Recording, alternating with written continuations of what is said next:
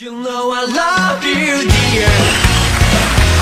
You never talk to me. 欢迎各位来到《奇葩养生说》来捧场，我是陈林。今天我们说的这个话题呢，是一场战争——精子的圣战。那么为什么会说这个话题呢？其实啊，这个事情呢，跟我们每个人都是息息相关的，男人和女人之间，对吧？而且就这个过程有一定了解的话呢，对女性的生理健康、生殖健康是有一定帮助的，特别是在宫外孕这个问题上，还有流产这个问题上，也许你就知道为什么会这样了。那么作为男性朋友来讲啊，你呢把它当成一个故事听一下，最起码知道我们是怎么来的。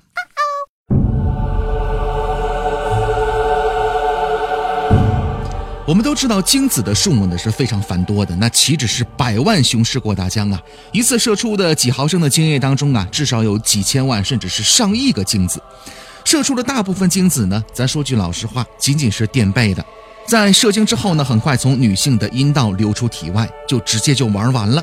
虽然说我们在理论上啊讲，只要有一个精子跟卵子相结合呢，就能够产生出生命，看似根本没有必要产生这么多的精子。但是呢，放眼整个动物界，很多精子天生就是要被牺牲掉的，没有这个数量级，根本就没有办法让雌性来受孕。所以说呀，这是进化使然呐。那么极少的一部分精锐部队呢，在射精之后的第一时间进入了宫颈管儿。开始了从宫颈到子宫，最后呢抵达输卵管的漫漫的长征路啊！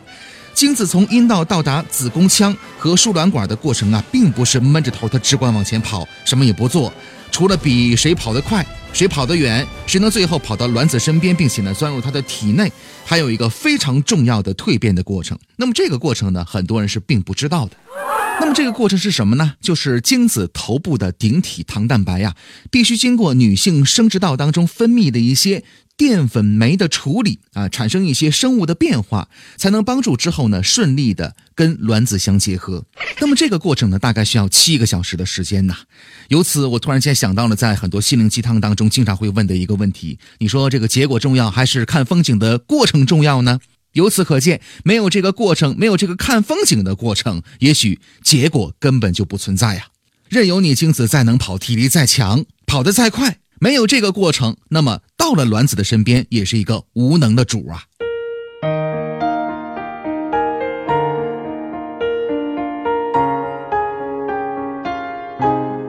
那么说到这儿，暂且让精子呢先跑着，咱们把目光啊和耳朵转向输卵管，来关注一下卵子的形成的过程啊。那么说到卵子呢，我们要提到这个输卵管。输卵管呢是一根挺柔软的，并且狭长的这么一个管道，左右各一根儿，就像小姑娘头上两只花枝招展的小辫子一样。一端呢连在子宫的脚部，另一端呢呈游离的状态啊，并且在这个游离端呢尾部啊像一个小伞一样。每个小伞呢，相当于有无数个小的手指头。当然呢，这仅仅是一个比喻。那么这个小的手指头，它的作用是什么呢？其实啊，就是在产生卵子的一瞬间，它能够在第一时间呢，把这个卵子拾取到，并且呢是运送到输卵管的内部。那么随后的精子跟卵子的相遇、相结合，并且是分裂分化，都是在这个输卵管当中的。那么换句话说呢，输卵管相当于精子跟卵子的洞房了。那么在这个洞房当中呢，精子的新娘，也就是这个圆不伦敦的卵子姑娘，可能呢已经是比较害羞的等了一段时间了。但是呢，跟我们现在身处凡世当中的这些女性朋友不一样啊，卵子姑娘的原则性是非常强的，最多呢等你精子二十四小时啊，谁要是放她鸽子了，她绝对呢二话不说就立马扭头就走掉，咱们就拜拜了。那么卵子呢，只有一个目的，等待与生命力最顽强、携带基因最优良的精子相结合，顺利成长为生命力强悍的个体，完成传宗接代的这么一个任务。那么，如果这个时候卵子也在，精子呢也正好杀到了，他们在这个输卵管当中啊是正好相遇，并且呢环境非常的成熟，于是就孕育出了伟大的生命。哇可如果说呢，在这个过程当中啊，精子提前到了输卵管，但是呢，这个卵子还没到的话，相比较卵子来讲啊，精子是比较有绅士风度的啊。就像现在我们很多的这个男士朋友，那么在约会之前呢，可能需要等上很长的时间。精子需要等多长时间呢？一般情况下呢，会轻松的等上三到五天的时间。个别的一些非常极品的精子，居然能等到七天的时间呢。这就是为什么我们所说的，呃，大家公认的这个所谓的安全期前七后八呢，存在一定的误差。为什么会这样呢？以后节目当中给你详细的介绍啊。一方面也跟这个精子的存活的时间长度是有一定关系的。那么咱们呢，先不说这个，咱们先来转入正题，来说精子的圣战啊。刚才我们说到了精子呢，前往跟卵子约会的这么过程当中啊，肯定不只是一个精子啊，那是成千上万，甚至呢是上亿个这样的精子。那么精子在前进的过程当中呢，沿途受到了子宫颈粘液，还有呢子宫腔内的白细胞的吞噬，最后到达输卵管的仅有数十条、几十条或者是一二百条了。那么这个时候，一群精子呢开始包围卵子，开始进攻了。每一条精子呢都试图进入它的体内啊，但是最终啊，我们知道只有一个精子能够完成这样的一个结合的过程。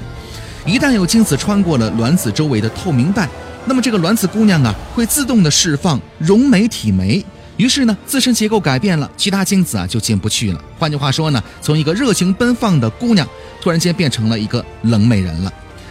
这个时候可能会有人问呐，如果卵子不能及时改变自己的立场，包容很多的精子进入体内的话，那么会怎么样呢？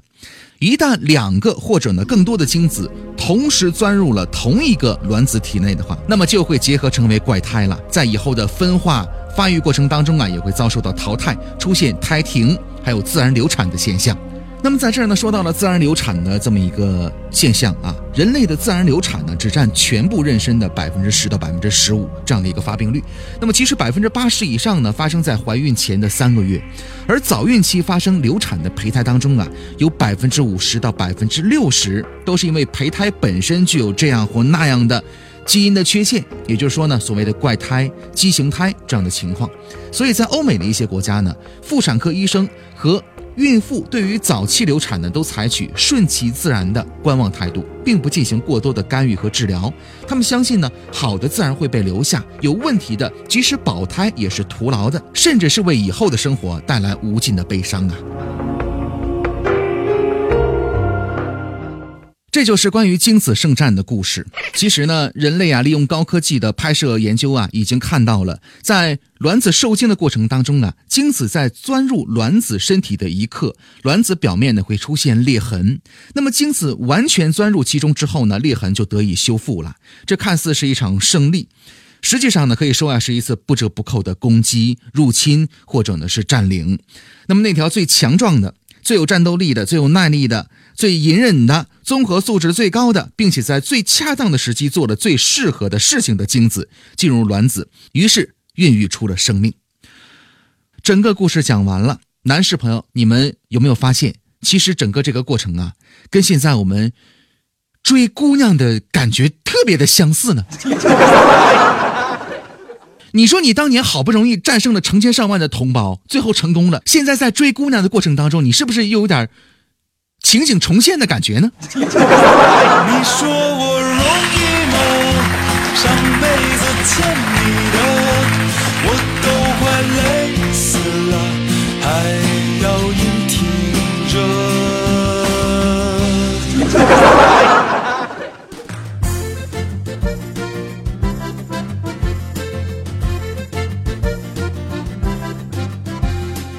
关于宫外孕的话题呢，我们下期节目当中继续来说啊。如果大家呢有关于健康养生方面的问题想要咨询的话呢，可以关注我们的公众微信账号“健康三十六计”这几个字的汉语全拼字母，其中三十六呢是阿拉伯数字。加入之后呢，我们有在职的医生为您答疑解惑，填写病历卡，三个工作日之内呢给你详细的文字回复。欢迎大家关注节目，欢迎大家关注我们的公众微信账号，再会。